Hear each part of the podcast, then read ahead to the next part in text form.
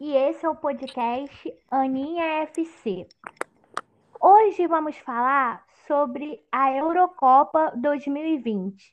O torneio é chamado assim porque a sua edição era de 2020 e foi adiada para agora, junho de 2021, por causa da epidemia do novo coronavírus.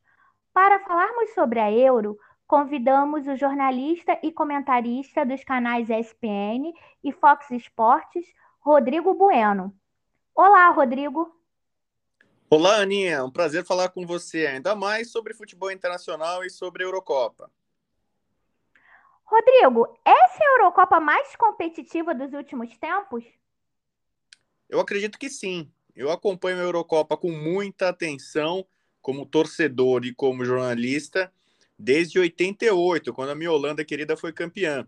Antigamente tinha menos times, sim, em 96 na Inglaterra é, passaram a ter 16 seleções, já foi uma Eurocopa maior, e agora com 24 seleções e com muita gente jogando bem, de fato eu acho que é a Eurocopa com mais candidatos, realmente muitos times de altíssimo nível. Quais são os favoritos a vencer a Euro? Para mim são quatro. A França tecnicamente é muito forte, a atual campeã do mundo, tem um elenco invejável, grandes jogadores, um ataque poderoso, tem o Kanté. A Bélgica também é uma seleção poderosíssima, cheia de opções e grandes jogadores, com De Bruyne, com Lukaku voando. É, Portugal tem um elenco também vasto, cheio de grandes jogadores, altíssimo nível e com Cristiano Ronaldo. E eu incluiria uma quarta favorita que é a Itália. A Itália que é a seleção que há mais tempo está invicta, são quase, ela vai completar aí, fechando a fase de grupos, possivelmente 30 jogos sem perder, não perde desde 2018 e vem jogando muito bem. É uma Itália bem é, agressiva, competitiva. Então, para mim, são quatro os times favoritos. Realmente, a Itália ela está muito ofensiva com Roberto Mantini, coisa que a gente não via há muito tempo.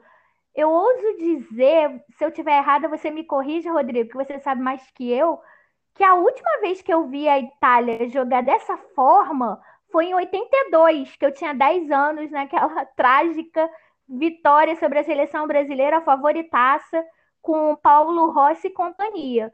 Você não incluiria a Inglaterra nesse esquema de favoritos?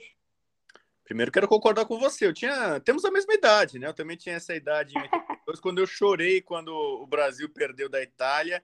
Naquela época eu não entendia muito de futebol, fiquei com muita raiva da Itália. Depois pude rever aquele jogo 3 a 2 várias vezes e a Itália de fato tinha um grande time, jogou muito bem, jogou melhor que o Brasil naquela fatídica partida. E de fato, acho que é a seleção que mais propõe jogo na Itália desde aquela equipe gloriosa de 82. Sobre a Inglaterra, eu acho que ela tem muito potencial, tem, tem grandes jogadores, é uma geração ainda jovem, né? Gente que foi campeã mundial sub-20, sub-17. Southgate trabalha bem essa nova geração.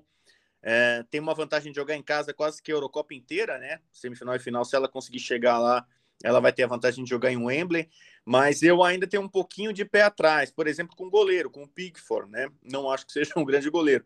Então, talvez por algumas escolhas, o Southgate na parte defensiva, é, eu coloque a Inglaterra num segundo patamar, né? Foi um, um, pelotão um pouquinho atrás com outras seleções que meio que, se não correm por fora, mas é, são um pouco menos cotadas do que essas quatro poderosas seleções que eu citei. É mesmo, Rodrigo. A impressão que eu tenho é que o Pickford, ele é até um bom goleiro, só que hoje em dia há uma demanda muito grande para goleiros mais altos, né? Às vezes eu fico com, assim, um pouco tensa, achando que ele não vai chegar na bola, porque ele é um goleiro de estatura pequena. E a outra impressão que eu tive é que o, o Kane, ele ainda está assim, um pouco travado nesse esquema do Southgate. É a minha impressão. É, eu concordo Quem contigo. Não, o Pickford, assim, eu acho que ele é um goleiro de que de, faz de milagres, algumas defesas espetaculares e comete falhas infantis, tolas, assim. Então ele é, ele é um pouco irregular, instável. E, e, o goleiro, a gente sabe, é uma, é uma posição fundamental. Para você ganhar uma Eurocopa de altíssimo nível, né? Tantos jogos pesados, não dá para você cometer vacilos, falhas defensivas. Então eu acho que a Inglaterra pode, em algum momento, né, acabar fraquejando. E quanto ao Kenny, não estreou bem, né? É, ele está nesse processo aí de fim de ciclo do Tottenham, né? Não sei como é que tá a cabeça dele, nem a parte física, mas ele precisa estar tá bem, é o capitão, o líder da equipe da Inglaterra. Rodrigo, quem será o craque dessa competição? Essa, essa pergunta é complicada porque fatalmente vão dar prêmio, né? Esses prêmios individuais de melhor jogador, normalmente para o time que é campeão.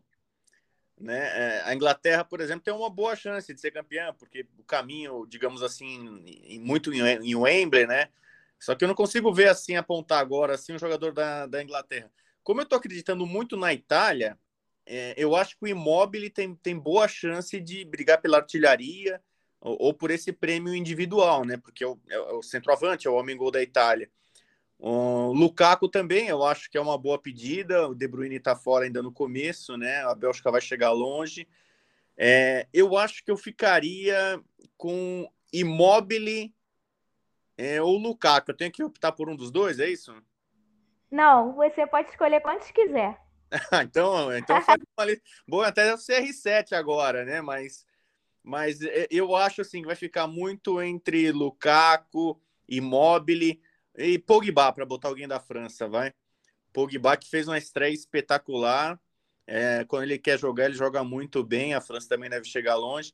Então, eu ponho um, um, um volante aí, o Pogba, meio campista, e Lukaku e Mobile, que acho que vão brigar pela artilharia e talvez pelo prêmio de melhor jogador. E o Mbappé, Rodrigo? Eu gostei tanto da estreia, também gostei muito do Pogba, mas o Mbappé, gente, nesse jogo de estreia da França contra a Alemanha, ele destruiu. Eu, eu, eu gosto do Neymar em campo, sem firulas, né? Tecnicamente falando.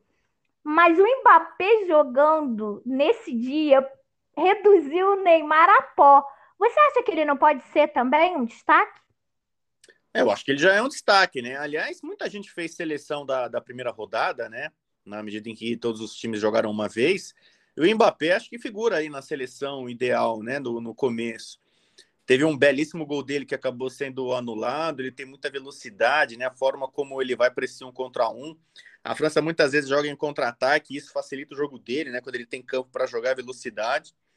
Mas o Mbappé não é tão novidade, né? Como eu falar aqui que o Mbappé, o CR7, esses caras vão ser é, dos melhores, né? Certamente ele vai estar tá brigando. A França tem um timaço, é, mas ele também está bem acompanhado, né? O Benzema jogando, é, acho que até isso melhora a vida do, do Mbappé. Ele não se deu muito bem com o Giroud, né? O Giroud deu uma cornetada falando que o Mbappé é muito fominha. Ainda bem para ele que é, Ainda bem que ele tem ali ao lado caras solidários, tipo o Griezmann e o Benzema. Mas é um timaço e o Mbappé certamente vai estar entre os melhores da competição, porque a França vai longe. Rodrigo, eu queria muito te agradecer. Eu acompanho o seu trabalho há muito tempo. Quando em 2011 eu fui com a Jéssica Nayara, Marcela Baixo visitar a SPN, você nos recebeu com o maior carinho, humildade, simplicidade. Eu realmente queria, de coração, te agradecer essa oportunidade de ouvir suas opiniões. Você é uma pessoa que eu respeito muito. E até o próximo podcast. Eu que agradeço o convite, Aninha. Você, além de, de conhecer, gostar muito de esporte, de futebol, é uma amiga, né? Já temos aí uma década aí de amizade e foi um prazer participar contigo desse podcast que tenha muito sucesso. E que a Holanda, se possível, se não ganhar a Eurocopa, mas ganhar a Copa do Mundo, né? Eu vou ficar muito feliz. Com certeza, Rodrigo. Até! Abraço!